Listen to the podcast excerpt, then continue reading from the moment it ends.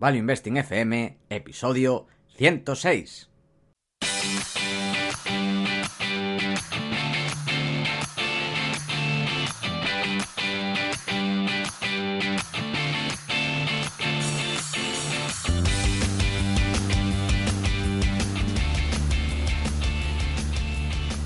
Hola, soy Paco Lodeiro. Bienvenido a Value Investing FM, el podcast semanal en el que te ayudaremos a sacarle partido a ese dinero que tanto cuesta ganar y ahorrar. ¿Cómo? A través del método de inversión más seguro, sensato y rentable, el Value Investing. Te recuerdo que si quieres empezar a sacarle partido a tus ahorros y no sabes por dónde empezar, tienes a tu disposición mi curso gratuito de Introducción a la Inversión en Bolsa en la web www.academiainversión.com. Y yo soy Adrián Godás, colaborador de Academia de Inversión, fundador de Hacia el Danubio y rey de Godás Academy, comunidad de aprendizaje para gente con ganas de aprender y poco tiempo. Podéis echar un vistazo en godás.academy. Y esta semana tenemos con nosotros a Leaf Investment Advisors. Y en este caso tenemos una entrevista doble. Tenemos por un lado a Francisco López Posadas, director de inversiones y fundador, que es, bueno, pues es, el director de inversiones y fundador y cuenta con más de 19 años de experiencia invirtiendo en los mercados financieros. Y antes de fundar Leaf, trabajó durante más de 8 años en varias firmas de private equity como Investindustrial, Permira y Demeter Partners, habiendo participado en más de 30 operaciones corporativas. También tenemos a Francisco Soriano Machado, director de análisis, que cuenta con más de 3 años de experiencia en private equity. Comenzó su carrera en PVC, en el departamento de auditoría, y después se unió a Hyperion Capital, una firma de private equity. Bienvenidos a Val Investing FM. Buenos días, muchas gracias. Buenos días, muchas gracias. Bueno, empezamos la entrevista como siempre preguntando por qué empezasteis a invertir. ¿Qué os atrajo de este mundo de la inversión? Puede empezar Paco, por ejemplo. Bueno, en mi caso yo empecé con, con 13 años a invertir en, en bolsa y fue pues eh, por tema eh, más familiar, ¿no? un, un, día pues eh, estaba leyendo el, el, cinco días ahí con, con mi padre y, me dijo, oye, ¿esto que estás mirando? Así y me digo, bueno, ¿esto qué, es, qué, son estas cosas? Entonces me, me, me, enseñó lo que eran las acciones y en ese momento pues era la época de todas las eh, salidas a bolsa de las compañías estatales, los Endesas, telefónicas, eh, etcétera. Y entonces, eh, pues eh, para probar fui acudiendo a esas eh, salidas a bolsa de esas compañías y con ese gusanillo de, de probar, y además eh, muchas de ellas fueron exitosas, pues es cuando empecé a, a interactuar pues, con lo que es el mundo de las acciones y, y fue así como empecé. ¿Y Fran, cómo fue su, tus inicios, Fran? Yo en mi caso también comencé en el colegio, al principio obviamente con casi ningún conocimiento, pero poco a poco te iba trayendo cómo los ahorros se podían ir rentabilizando y entonces a medida que fui enfocando mi carrera a estudiar ADE y iba aprendiendo más y sobre todo cuando hice mis primeras prácticas en un fondo de private equity en proa, entendía más los estados financieros de la compañía, entonces ya poco a poco me animé a ir invirtiendo con más criterios hasta que finalmente he llegado a este, a este momento en el que ya me dedico a ello. Y en toda vuestra carrera, ¿cuál diríais que son las lecciones más importantes que habéis aprendido? Bueno, yo creo que lo importante es que eh, al final aquí en el mundo de la inversión se aprende mucho a base de experiencia y a base de prueba y error, eh, tanto desde el punto de vista de mercados cotizados como en mercados no, cotizados también donde tenemos nuestra experiencia. ¿no? Yo creo que en general inversiones es mucho experiencia, prueba y error, eh, entender bien, yo creo que los ciclos, eh, y eso es a base de tiempo y, y ganas por aprender y, y no, es, no creo que es, inversión se aprenda eh, por mucho que se le dedique tiempo en, en, tres meses, seis meses, un año, sino es a base de, de probar y probar y probar. Bueno, Paco, ¿nos puedes comentar cuál es vuestro estilo de inversión en Leaf Investment Advisors? Porque creo que se diferencia de los demás porque tiene un enfoque, utilizando vuestra experiencia, de private equity. Efectivamente, sí. Nosotros venimos de, de, ese mundo del no cotizado, ¿no? del private equity, eh, en esos fondos donde hemos trabajado al final eh, lo que haces es eh, analizas una compañía en la que analizas y negocias con un vendedor, que puede ser una empresa familiar o, puede ser otro inversor financiero, en el cual tú vas a comprar la compañía, ¿no? Entonces, cuando compras 100% de la compañía, una posición mayoritaria, lo que haces es una, un análisis muy profundo de antes de comprar esa compañía. Entonces, ese, esa experiencia nuestra previa en el mundo del private equity, dentro de la parte de análisis de diligence como la parte de ser dueños de negocios, eh, eso es lo que nosotros lo aplicamos al mercado cotizado, en un mercado cotizado donde la mayor parte del volumen se mueve más por cortoplacismo y por, llámalo así más, eh, nosotros lo vemos un poco a veces, eh, rumorología, momentum, etcétera, etcétera, eh, entonces, al utilizar un enfoque muy diferente al tradicional de mercado, pues al final acabamos haciendo cosas diferentes y como todo en el mundo de las inversiones, cuando haces cosas diferentes en donde nadie hay, pues te, surgen oportunidades que puedes aprovechar y que puedes dar bastante valor a, los partícipes del fondo. Y es un estilo más enfocado a preservar el capital, si no me equivoco. Sí, hay, que diferenciar lo que es una estrategia de lift. Entonces, la estrategia de lift es, como te comentaba, una mezcla, una combinación de un proceso de inversión de private equity con una filosofía de value investing en mercados cotizados y eso es lo que es nuestra filosofía de lift, ¿no? Y esto se puede aplicar a diferentes estrategias de inversión, ya en fondos concretos, ¿no? Entonces, el fondo, el fondo primero, el Lift Global Value, es un fondo que tiene un enfoque eh, patrimonialista, que lo que busca es, eh, ante todo, preservación del capital, pero eh, buscando también eh, conseguir retornos superiores, similares a renta variable media a largo plazo, ¿no? Y con, una menor volatilidad por esa búsqueda de protección de capital, ¿no? Es muy centrado en conseguir, como nosotros muchas veces decimos, los retornos, buenos retornos para el riesgo que asumimos, ¿no? Y ese es el, el fondo, el primer fondo, y ese es el que tiene esa eh, filosofía, ¿no? Pero entonces eso, lo aplicamos eh, eh, a través de nuestra estrategia de inversión y conocimiento de mezcla de private equity con, con mundo cotizado. Que son además fondos mixtos. Bueno, acabamos de hablar del fondo Lift Global Value y acaba de salir un nuevo fondo, el Lift Income, que está centrado en las rentas, ¿no?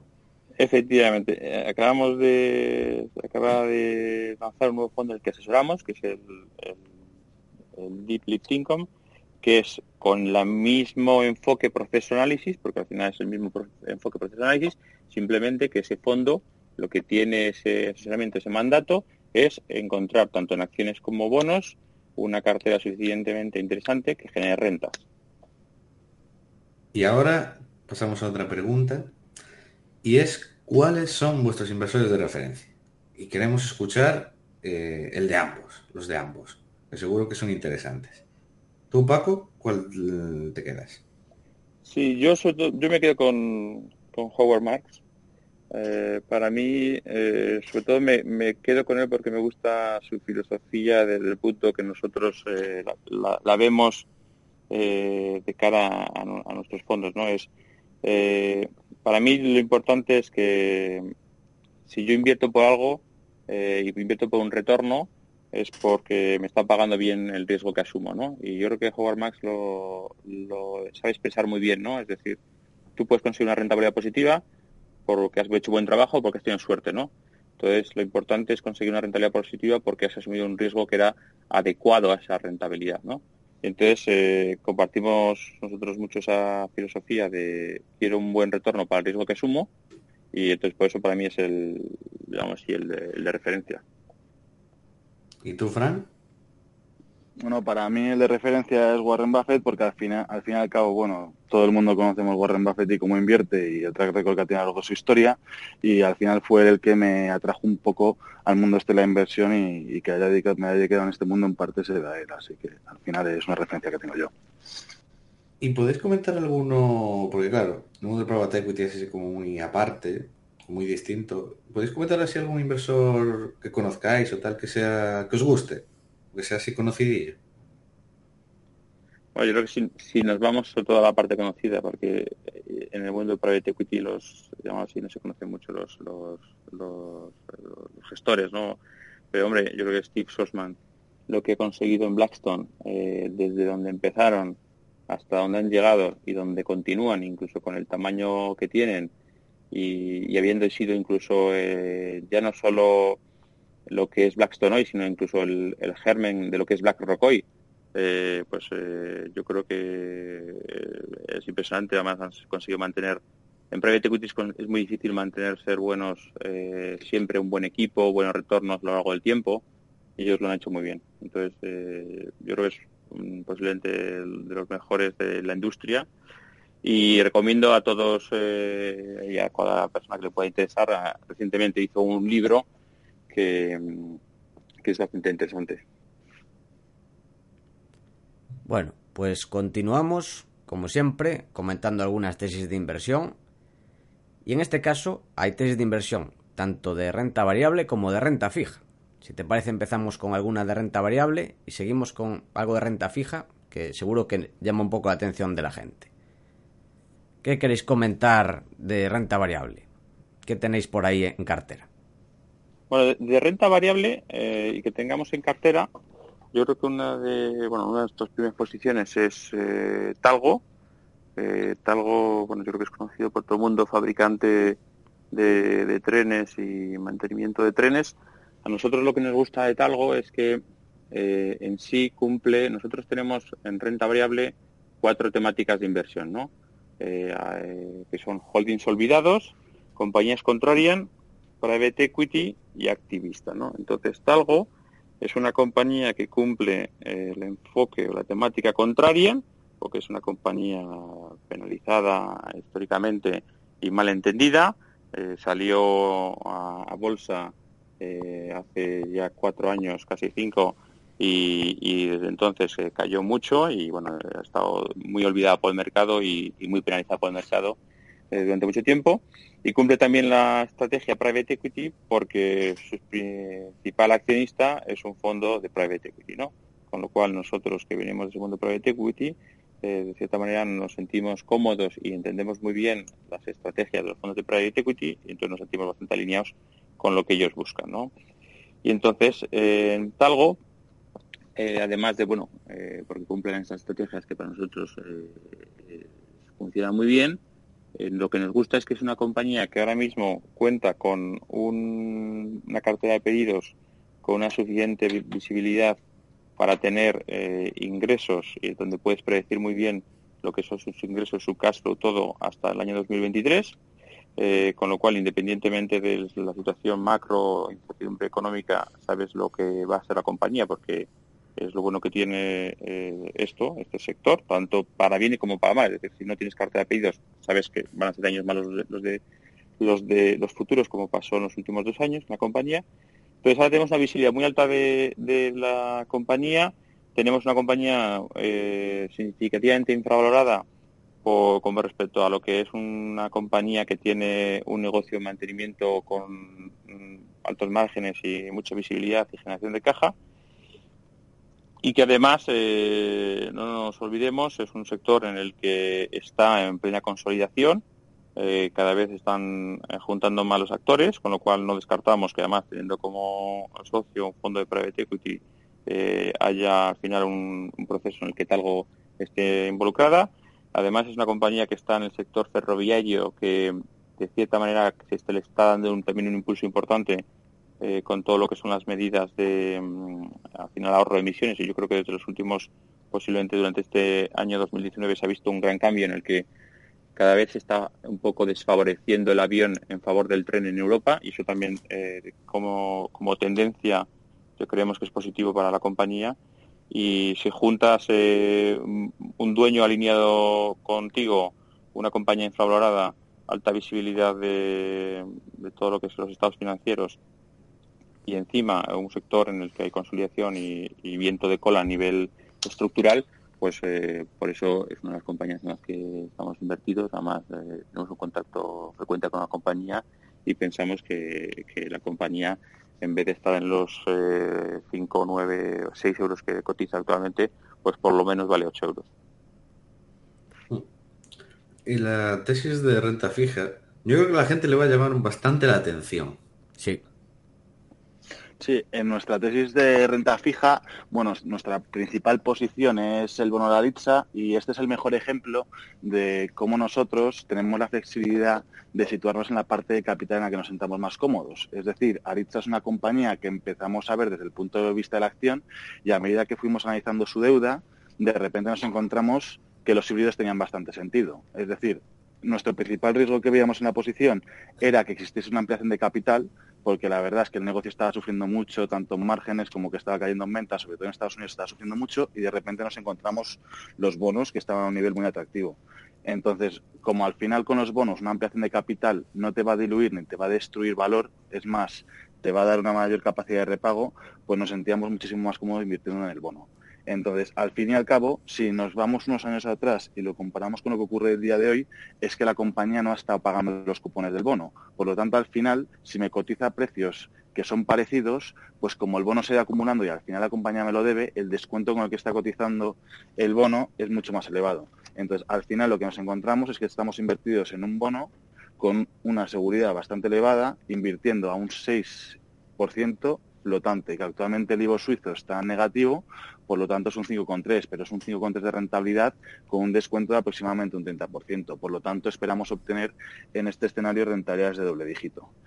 Lo que no tenemos que olvidar es que en esta compañía actualmente, después de la ampliación de capital, se, se encuentra apalancada unas 5,2, 5,3 veces EBITDA, que es algo bastante cómodo porque el sector cotiza a 8. Entonces, lo que ocurre es que tú no necesitas que el management sea excepcional, que lleve el plan de costes que tiene la compañía que realizar, en el que hay ciertos riesgos, como por ejemplo van a cambiar el mix de los productos que van a utilizar para la fabricación, o la automatización, que ese es más obvio y seguramente lo consigan. Tú estás también invertido en una serie de activos que la compañía tiene valor. Es decir, al fin y al cabo la compañía está sufriendo sobre todo muchísimo en Estados Unidos, pero nosotros tenemos certeza de que si al final la compañía no es capaz de dar la vuelta a este negocio que tiene Estados Unidos, sabemos que existe un detrás, sabemos que hay compradores dispuestos a comprar esa parte del negocio. Por lo tanto, al final, como tú estás antes que el equity la hora de cobrar, en el caso de que entre más presión sobre el management, no son malas noticias del todo, porque o bien harán una ampliación de capital, que después de haber hecho la última ampliación de capital bastante dilutiva, no creo que se repita otra vez, pues al final se pueden ver forzados a vender activos y al fin y al cabo que pierdas valor cuando estás comprando con un 30% de descuento y encima hay activos que respaldan ese dinero porque aunque no estén bien gestionados, alguien sabrá gestionarlos bien y alguien estará dispuesto a pagar por esos activos, pues vemos una protección excepcional. Y luego que no necesitamos que se ocurra para nada el 100% del plan que dice la compañía en el 50% para que al final exista un repago constante de la deuda. Es decir, si nos situamos a 2020, que te crees que la compañía va a hacer mitad del plan, pues te vas a encontrar con una compañía que está apalancada, incluidos los sitios en los que estamos invertidos y sin aplicar el descuento, pues estar apalancada 3,6 veces, que es una situación en la cual es bastante más cómoda y por ello preveemos que en dos años la compañía va a iniciar una reestructuración porque al final la estructura de capital, en nuestra opinión, no tiene mucho sentido. Pues muy interesante. simplemente ahí lo que quería añadir es que esto es un buen ejemplo de efectivamente de la ventaja que tenemos nuestra flexibilidad de cara a eh, poder invertir dentro de la estructura del capital. Eh, eh, si nos ponemos en el momento en el que empezamos a invertir en el bono de ITSA y ante la alternativa de la acción, que nosotros la analizamos primero la acción y luego acabamos analizando la parte de la estructura capital, los, los bonos híbridos, yo creo que para que la gente también entienda muy bien nuestra filosofía y en línea con lo de que nosotros nos en el comité de inversión lo que miramos es rentabilidad eh, por riesgo, es decir, nosotros eh, cuando estábamos analizando el comité se puede ver, oye, la potencial de la acción sí es conseguir un 25% a lo mejor de, de TIR anual eh, en la acción, en el caso base, pero había un caso downside que podía ser prácticamente perder gran parte de la inversión. ¿no? Entonces, ante la alternativa de estar en, en, una parte de la estructura capital un poco más defensivos y donde podemos conseguir un retorno de doble dígito cercano al 15% anual, pero estar protegido ante escenarios de mm, la, compañía no va con el plan o se produce una ampliación de capital, pues eh, nuestra, nosotros preferimos un 15% más eh, seguro que un potencial de 25% con mucho riesgo. Pues me parece muy interesante la tesis. Y ahora que creo que vamos bastante bien de tiempo, ¿podríais comentar la otra que hablamos de renta variable? ¿Qué os parece? Sí, por, sí, por supuesto. Eh, yo creo que eh, otra de nuestras posiciones eh, importantes es Betoquinol, que es una compañía de salud animal. Es una farma animal que tiene la mitad de, del negocio en lo que son productos para, mm, para mascotas y otra mitad del negocio en lo que son productos para ganado, ¿no? Eh, ¿Qué nos gusta esta compañía? Nos gusta de que eh, el sector, todo el sector de salud animal eh, está favorecido por tendencias estructurales de largo plazo muy positivas.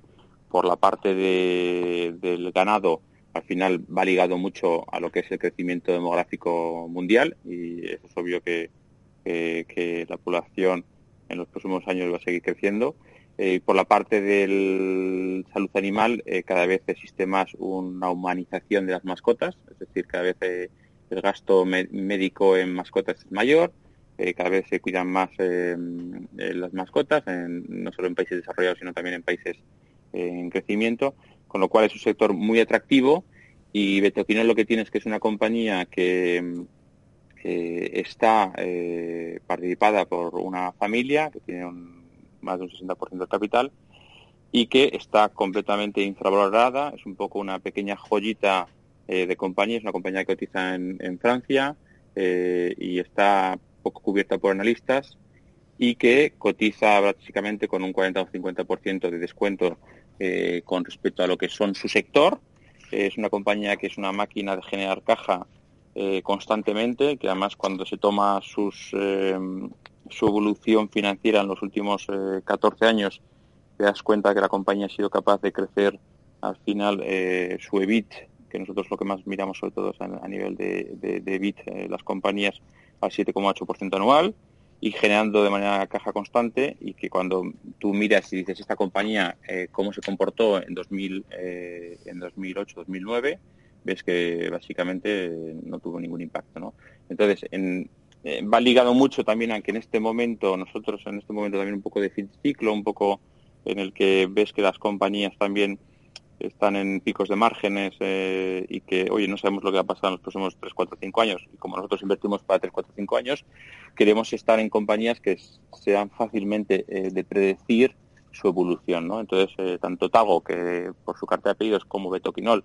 por el tipo de negocio que tiene, compañía que es, pues es fácil de, predecir. ¿no? Encima eh, compramos la compañía a un, precio muy, de, muy atractivo de múltiplos y bueno, por eso la tenemos en cartera. Ya, lleva en cartera, de hecho, ya más de cuatro o cinco años.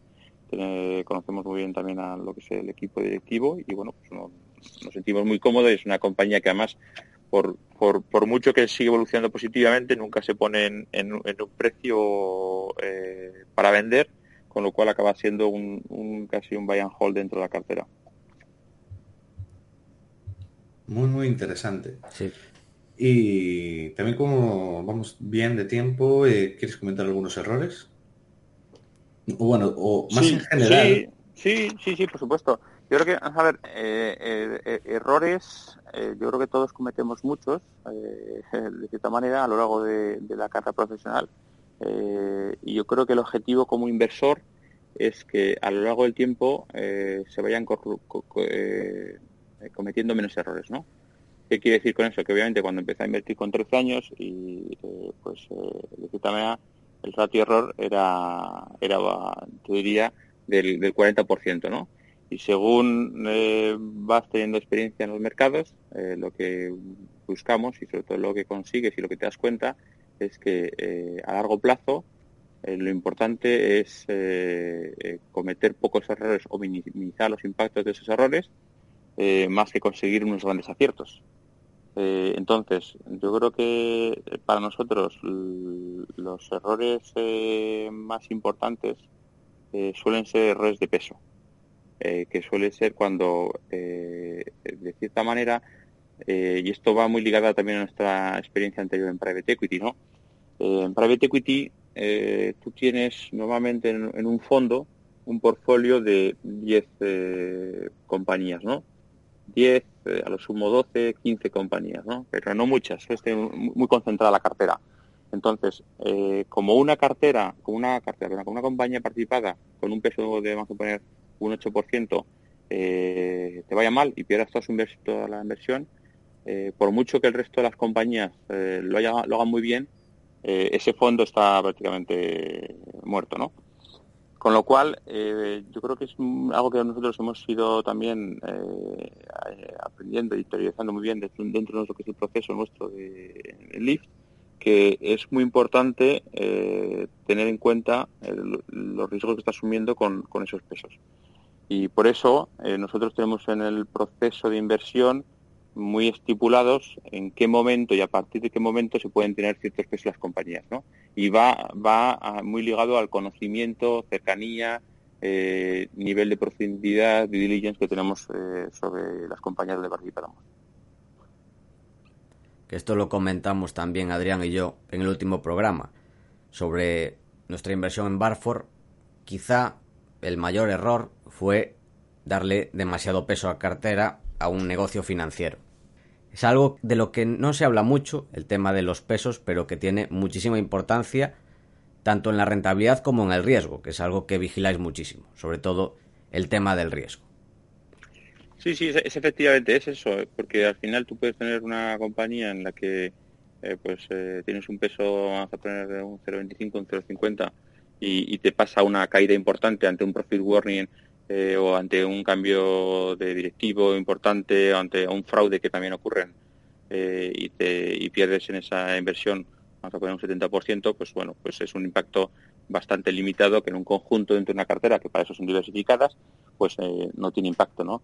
Pero si eso es ante un peso mayor, pues es, diferente y además es, es, algo que, que es difícil luego eh, de cierta manera de corregir, ¿no? Entonces, eh, está claro que, que por eso nosotros el control del peso es algo que lo, ponemos bastante énfasis. Hmm. Y entramos en la recta final con un par de preguntas así más reflexivas. Quiero una idea cada uno. ¿Qué habéis aprendido este año? Bueno, este año 2019. ¿Qué hemos aprendido a nivel... En general, Vale de todo, no solo inversión, en general. Que, digáis, oh, esto... Bueno, yo creo, yo creo que si, tenemos que poner una cosa que, a lo mejor así, una cosa que, que, es el... bueno, voy a intentar decir dos. Una que es la, el que cómo cambia la memoria de los inversores eh, o del mercado en cuestión de muy poco tiempo, ¿no? Hmm. Porque si nos ponemos el 15 de diciembre de 2018 eh, el mundo se acababa, todo el mundo negativo, eh, etcétera, etcétera. Y ya en el 30, yo creo que estábamos a final de enero del 2019, es decir, nada, 45 días más, más atrás, y todo el mundo ya estaba completamente pensando en lo bien que había sido el mes de enero y qué rentabilidades eh, magníficas, cuando todavía no se había llegado ni a recuperar una pequeña parte de lo que había caído anteriormente, ¿no? Pero llegó esa euforia y bueno, y, yo creo que han acompañado todo, todo el 2019 y ves muy fácilmente el sesgo, ¿no? El sesgo psicológico de los inversores, cómo, cómo cambia y, en qué poco tiempo cambia, ¿no? Yo creo que ese sería el, factor más, más importante. Así. Y Fran, ¿qué has aprendido este año? ¿Qué se te ocurre? Bueno, al final un poco en línea con lo de Francisco, pues eh, la irracionalidad que pueden tener los mercados es brutal. Es decir, al final tienes que andar con mucho cuidado, eh, con mucho cuidado cuando inviertes en bolsa, porque la mentalidad de los inversores acaba a cambiar muy rápido. Tú cuando piensas que no puede cambiar más, puede seguir cambiando más. Es decir, igualmente para una misma compañía, es decir, si tú la ves que está muy, muy, muy barata, puede seguir estando la compañía más barata. Entonces, al final, como que el mercado, eh, tomando prestada una frase, pues como que a corto plazo es una máquina de votar y a largo plazo es una máquina de pesar. Entonces, lo que tienes que tener es siempre estar consciente y nunca confiarte, porque en cualquier momento el mercado te puede llevar completamente la contraria. Es decir, el año pasado, eh, el último trimestre, se sufrió, bueno, ahora antepasado, se sufrió muchísimo y de repente vemos cómo han reaccionado los mercados. Por lo tanto, al final la irracionalidad siempre va a estar ahí y lo único que tenemos que hacer nosotros como inversores value, en mi opinión, es aprovecharnos del cortoplacismo de los mercados para de esta forma poder obtener retornos en lo que es un periodo de tiempo de 5 a 10 años. Pero básicamente la irracionalidad tan fuerte que puede existir. y que esta y que, y que a mí me da la impresión ya que la externalidad eh, se está convirtiendo cada vez eh, o sea, ya no es un tema puramente de inversores sino también de analistas porque es algo que el año pasado lo, lo, lo experimentamos eh, bastante con, con la, la, misma visión de un analista sobre una compañía eh, cómo cambia en tres seis meses eh, el analista eh, dice hay que vender esta compañía y le pone un precio objetivo eh, de, de, 100. Eh, eh, pasan tres meses, la compañía sigue cumpliendo su plan, todo perfecto, sigue poniendo un... Hay que vender en, en 100 y, y, pasan luego unos tres meses más y dice, no, hay que comprar y vale 300. Ah, ah, y como en tres meses la visión de ese analista sobre esa misma compañía ha cambiado tan, tanto, ¿no? y es algún caso que, que, bueno, yo creo que no es un tema simplemente ya irracionalidad de cualquier tipo de inversor, sino ya incluso de, de, los analistas y del mercado en conjunto. Ese es el problema del sell side que ya los comentamos más de una vez por aquí. Que bueno, es también de los incentivos que hay en el sell side, que quizás no es tan importante si aciertas o no. Pero bueno. Eh, yo yo creo que otro lo, tema, lo, ¿no? Lo importante, lo importante de cada, eh, y ya que estamos en, una, en, un tema que es muy de psicología de inversor, ¿no? Yo creo que lo que importante de para cada, para cada inversor, eh, lo importante es que cada uno tiene que hacer su propio trabajo, ¿no? Eh, analizar bien las cosas eh, como, como él sabe analizarlas, ¿no? Y saber muy bien eh, dónde, un inversor aporta valor y no aporta valor, es decir, dónde se siente cómodo no se siente cómodo, y va a lo mejor un poco ligado con ese círculo de competencia, ¿no? Eh, y, y, cuando tú estás en tu círculo de competencia, conoces bien las cosas, sabes bien las cosas, eh, eh, lo, lo, que nosotros hemos aprendido mucho también, y, y creo que forma parte también del año pasado, dentro de las lecciones, es que da igual lo que digan los analistas, da igual lo que digan tus compañeros de la industria, da igual lo que diga quien quiera, tú tienes que tener una convicción ahí fuerte porque tú sabes bien lo que has hecho el trabajo, ver las cosas y, y un poco separarte de todo ese ruido exterior. Muy buena reflexión. Es decir, nosotros muchas veces vemos cómo un analista puede cambiar una valoración sin apenas cambiar su previsión de cuentas resultados en los próximos años. Eh, al fin y al cabo, eh, si utilizan el DCF, pues es muy sencillo. Es en vez de darle un crecimiento del 3, le doy el 2 y al final la valoración las cambia por completo. Nosotros, básicamente, nuestros precios que tenemos no cambian mucho a lo largo del tiempo porque nosotros no nos guiamos por le doy un rating porque me da la gana. Nosotros, todas las valoraciones que hacemos en la compañía, de una forma muy resumida, es coger qué valoración histórica la da al mercado y lo que es más importante es, con esas valoraciones, qué retorno ha sido la compañía de dar a sus accionistas. Y, básicamente, pues eso no te tiene que cambiar mucho. Es decir, si tú ves una compañía, por muy buena que sea, que históricamente ha cotizado unos múltiplos de 10, 20, eh, 12 veces o 8 veces EBIT, lo que no tiene sentido es, por momento del mercado y porque los inversores estén más eufóricos, pues que estés dispuesto a pagar 15 y 16. A nosotros es algo que nos cuesta mucho pagar esas irracionalidades que pueden existir. Pues muy buena reflexión. La siguiente pregunta, ya la penúltima, es ¿qué estáis intentando aprender o qué queréis aprender de cara a este 2020? ¿Qué se os ocurre?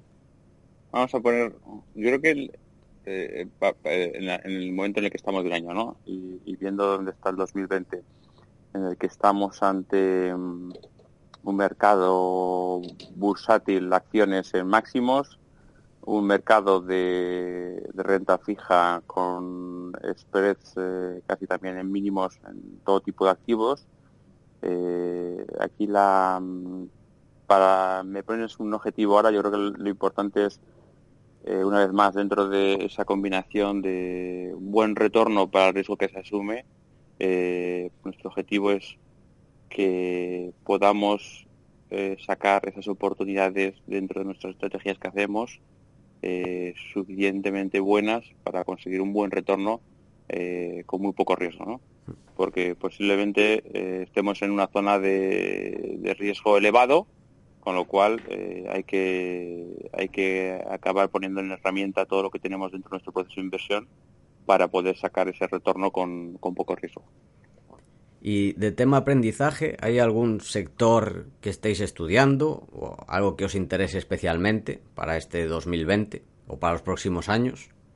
Sí, bueno, yo, yo creo que o sea, nosotros de sectores nos acabamos moviendo muy muy poco, o sea, dentro de dentro de unos sectores donde conocemos muy bien, tenemos mucha experiencia y, llevamos en concreto en un sector intentando aprender, yo creo que ya desde hace dos años, eh, solo que como nosotros vamos poquito a poquito, que es el sector minero, que, que vosotros conocéis bastante bien y que hemos hecho muy pocas inversiones en el sector y principalmente solo en, la parte de mineras de oro, por, lo que aportan a nuestra cartera en ese enfoque de preservación del capital y protección del capital. Y es algo que pues desde dos años llevamos eso, desde haciendo visitas a, minas o leyendo sobre el sector o interesándonos por compañías o incluso hablando con gente que conoce muy bien el sector, como, como podéis ser también vosotros, ¿no? Eh, pues oye, ese es un sector que tenemos en el, en foco de aprendizaje. Qué bonito. Adrián se está emocionando. Adrián se está emocionando porque eso es algo que le, toca, le toca la, patata. Sí, me, toca la patata y me, me falta casi llorar. Adrián, nos tienes que enseñar un poco más. Sí. De hecho, tengo alguna cosilla por ahí muy interesante. Bien, bien, ya la comentaremos. La comentaremos. Sí, sí. Y para terminar, queremos preguntaros eh, por consejos y libros para la gente que nos está escuchando. Bueno, libros hay, hay, hay, muchos, ¿no? Yo creo que al final, eh, volviendo a, mí la importancia de, Howard Marks, ¿no? Eh, yo creo que mm, al final eh, Howard Max eh, expresa muy bien eh, al final sobre The Most Important Thing, ¿no? todo lo que es las diferentes cosas sobre lo que para mí el tema de, que los retornos vienen de, de importante es conseguir retornos porque has hecho un buen trabajo y has asumido un riesgo adecuado a ese retorno y no tanto porque has tenido suerte. ¿no? Entonces yo creo que eso es una buena lectura muy importante eh, y luego, bueno, pues eh, yo creo que hay, hay otros clásicos, eh, pues, ya, ya, puede ser de Peter Lynch o Benjamin Graham, que al final son, son cosas que tienen que leerse, ¿no? Fran, ¿se te ocurre a ti algún otro libro fuera de estos más típicos? Bueno, de los más típicos, pues a raíz de estos, pues un libro muy bueno para iniciación, en mi opinión, es, es La Fórmula Mágica. Al final, te enseña mucho, pues, por lo menos lo que interpreté yo del libro, que lo leí hace muchos años, además es un libro que se llama muy rápido, pues ver una compañía, el precio que pagas y al final algo muy importante, ese exceso de caja, si lo puedes reinvertir a unos roces interesantes, que al final lo que hacía la fórmula mágica era la de las compañías baratas y luego las que tenían unos roces interesantes y al final en base a cómo cogías, pues los retornos eran mucho mejores. Entonces es algo que me parece muy interesante para entender de una forma muy por encima eh, el pagar un precio justo y por otro lado eh, ver eh, la reinversión de esos flujos de caja, cómo te impactan en, tu bolsillo. Entonces, el pequeño libro que bate al mercado, de Joel Grimm. Efectiva, efectivamente. ¿Y consejos para gente que está empezando? ¿Cuál le daríais? Venga, Paco. ¿Empezando a qué? ¿Empezando a qué? ¿Invertir o...? Empezando a invertir, a introducirse en el mundo de las finanzas.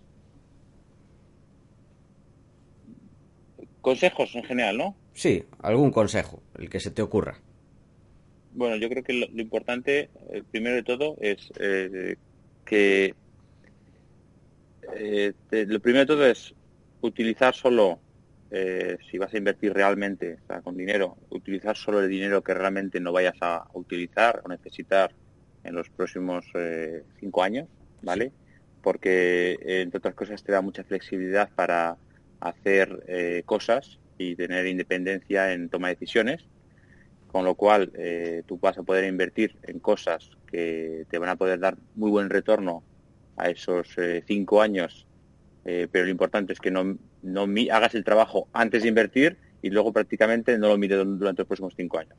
eso es un poco una parte de, bueno, yo creo que hay un poco a veces el pecado ¿no? de, del inversor Nobel que, que, invierte y al mes está preguntando, oye, estoy ganando un 20% y, vendo, o estoy eh, perdiendo un 20% y, y, también vendo. O sea, eh, yo creo que hay que pensarse bien en hacer el trabajo en dónde inviertes, por qué inviertes, y si es a largo plazo, pues oye, eh, piensa a largo plazo y mientras no cambie tu tesis de inversión, mantenerte ahí, o mientras no encuentres una alternativa mejor, mantenerte ahí, ¿no? Yo creo que ese es el primero, por desordenarlo, eh, tener solo utilizar el dinero que tienes que no necesitas para los próximos cinco años. Y segundo es eh, no entrar en esa psicología eh, de cortoplacismo eh, de mercado. Luego, yo creo que otra es no entrar en, las ideas de masa, es decir, alejarte de la multitud, es decir, que cuando todo el mundo dice que hay que estar, no sé, por poner un ejemplo, en las fans, pues oye, mm, yo creo que hay, siempre hay que intentar alejarse de la multitud, hay que ir buscando donde, donde nadie está. Y, luego, pues yo creo que muy centrarse en, en lo que es el círculo de competencia de cada uno. Es decir, si yo soy un médico y empiezo a invertir, pues lo lógico es que en mi sector donde yo trabajo, pues pueda tener un poco más de conocimiento que si me meto, por ejemplo, en el sector de minería y al revés lo mismo. Entonces, por eso yo creo que es muy importante también que, como al final la gente está invirtiendo sus ahorros, es que eh, se centren pues en cosas donde puede tener más conocimiento. Pero sobre todo también no seguir la multitud, o sea, no seguir porque al final yo creo que, y lo vemos mucho que hemos comentado antes de los, de los eh, analistas y todas estas cosas, yo creo que cada uno tiene que hacer su propio trabajo, saber por qué invierte y centrarse en ello. Muy buen consejo, bueno, buenos consejos. Y Fran, ¿se te ocurre alguno adicional? Sí, bueno, adicional no, solo resaltar que, porque para mí es el más importante, que es el que te puede tener mayores pérdidas, es el tema de que la inversión tiene un plazo, es decir, los mercados son irracionales y tú, si una compañía está bien comprada a 10, no tiene ningún sentido que la vendas a 5, aunque los mercados la dejen en 5 durante muchos años, porque al, finalmente, al final tú eres dueño de flujos de caja, eres dueño de la compañía y tienes que ver la valoración real. Es decir, si tú solo tienes un plazo de inversión de tres años, pues es muy probable que la racionalidad de los mercados pues te puedan lastrar ese retorno si te ves obligado a vender en tres años. Entonces, que es muy importante tener un plazo estipulado y al final no tiene sentido por hacerlo de una forma sencilla. No tiene sentido que tengas un teléfono iPhone y de repente lo vendas por 20 euros. Pues lo mismo ocurre con las acciones. Al final pueden estar baratas, entonces si tú no eres capaz de aguantar ese periodo de tiempo en el que la compañía va a estar barata porque va a estar presionada por vender, pues al final no inviertas porque es muy posible que tengas pérdidas. Un consejo más, un consejo más. Eh, eso para cualquier inversor eh, eh, es entender lo antes posible lo que son los flujos de caja. Es decir, eh, creo que gran parte de la comunidad inversora no entiende lo que son los flujos de caja de una compañía y al final son la clave de lo que es sus negocios. La, hmm. caja, la caja, la caja que genera, la genera acaba siendo de una manera u otra retorno para el accionista y entender que las compañías hay, hay muchas compañías y generalmente muchos de los fraudes y muchos de los errores eh, vienen por compañías en crecimiento pero que nunca generan caja. Entonces, eh, entendiendo la caja y la caja se entiende de una manera fácil, es decir, si no eres capaz de entender, una, vez que aprendes a, analizar o ver lo que es una, un cash un, un, estado de flujos de caja, eh, cuando veas unos estados de flujos de caja que no son entendibles, pues es un síntoma de que algo puede pasar que no es bueno. Entonces yo creo que eso es una cosa que eh, cualquier inversor con un poco de tiempo puede aprender. Pues muy buen consejo y totalmente de acuerdo. Antes de terminar, decir que Fran va a estar en el gran evento del 29 de febrero. Todavía estáis a tiempo de comprar entradas a, a precio reducido. Y bueno, que lo, va a estar genial, lo vamos a pasar muy bien. Paco no va a poder venir, pero bueno, va a estar Frank y estoy seguro que presentará una idea interesantísima. Muchas gracias por venir. Me ha parecido un enfoque muy interesante porque en general los inversores que traemos están más centrados en el crecimiento del patrimonio, que está muy bien. Yo de hecho me centro en eso a la hora de invertir, pero esto es otro enfoque, más centrado en proteger el capital y hacerlo crecer, pero digamos con más énfasis en esta parte. Y claro, no todos los inversores son iguales, que eso es importante. A veces tenemos una visión del value investing como ganar, ganar, ganar, pero hay gente que busca también por diferentes fases de su vida más mantener lo que tengo y sacarle un extra, pero la regla número uno es no perder. ¿Qué os parece mi resumen? Muy bien muchas gracias a, vosotros ambos Paco Adrián, muchas gracias por todo.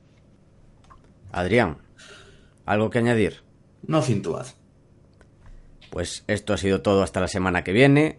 Esperamos que te haya gustado el programa y queremos darte las gracias por estar ahí. También te agradeceríamos mucho que nos des tus 5 estrellas en Apple Podcast, tu me gusta en iBox, tu like en YouTube, que lees al corazoncito en Spotify, ya que ayudarás a que este podcast siga existiendo y siga creciendo. Desde aquí, Paco y yo nos despedimos. Que el valor te acompañe.